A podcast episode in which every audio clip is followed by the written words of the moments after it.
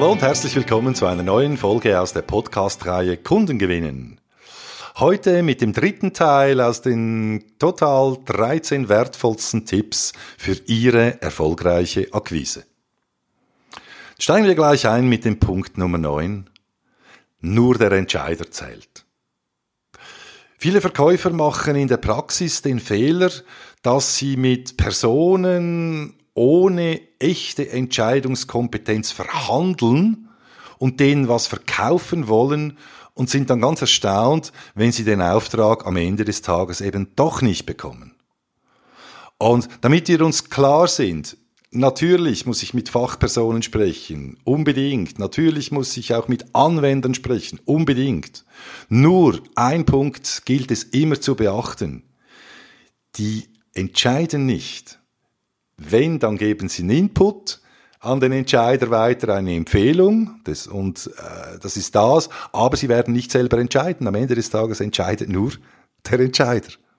Und das ist ganz wichtig, dass Sie sich das bewusst sind und auch immer den Entscheider identifizieren und mit dem in Kontakt treten. Und sei es nur ganz kurz, sei es nur für ein Telefongespräch. Aber dass Sie mal, min dass mindestens der Entscheider Sie schon einmal wahrnimmt als Anbieter und äh, sich dann hoffentlich auch natürlich an dieses positive Gespräch, diesen positiven Austausch mit Ihnen erinnert, wenn es dann um den Final Final Abschluss geht. Also, viel Erfolg auch hierbei. Vernetzen Sie sich da möglichst breit, auch auf Entscheiderebene.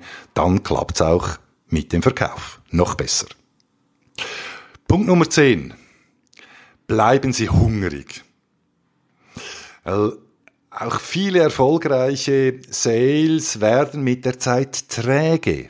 Und das ist einerseits nachvollziehbar, weil gerade wenn ich enorm viel Energie reingesteckt habe, ein, zwei, drei, vier Jahre äh, ganz intensiv mich auch gerade ums Thema Akquise gekümmert habe, dann wird man ein bisschen bequem, man wird ein bisschen müde, wenn dann das Portfolio entsprechend stimmt mit Kunden. Und das ist sehr gefährlich.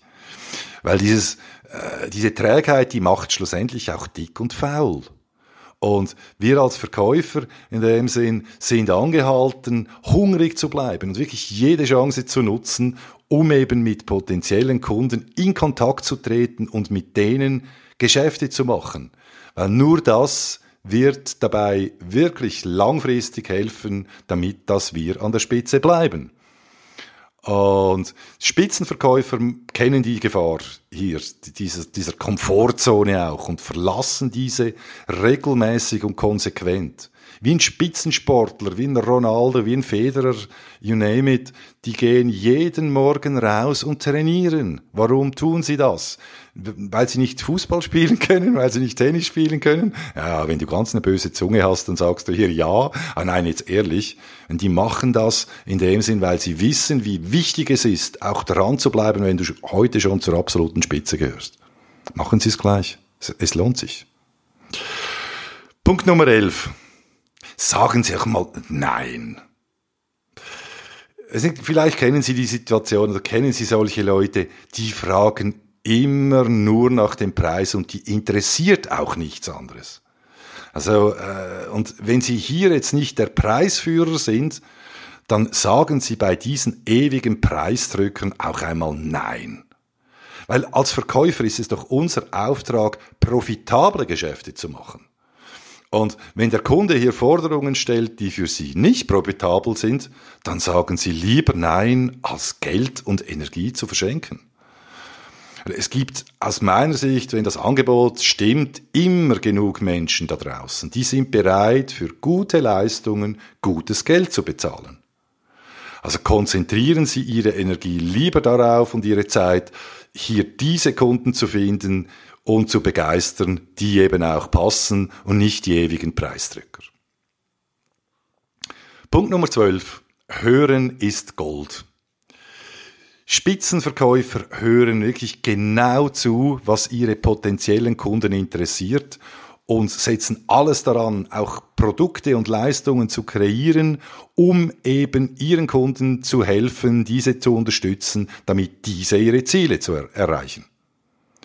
Machen Sie es genauso, indem Sie zuerst mal wirklich zuhören, Fragen stellen, wo sind die Herausforderungen, was interessiert tatsächlich mein, mein Gegenüber und bieten Sie erst danach auch eine Lösung dazu an, weil das ist auch der Hauptfehler. Sehr viele Verkäufer gehen hin, erfahrene Verkäufer in Anführungszeichen, nach dem Motto, ah, ich habe schon gehört, ich habe schon verstanden, was Sie meinen, ja, hier haben wir Folgendes, das passt. Und das viel, passiert viel zu früh. Also hören Sie lieber ein bisschen länger zu, stellen Sie die passenden Fragen, stellen Sie sicher, dass Sie alles gehört haben, was relevant ist und erst dann sprechen Sie über Lösungen.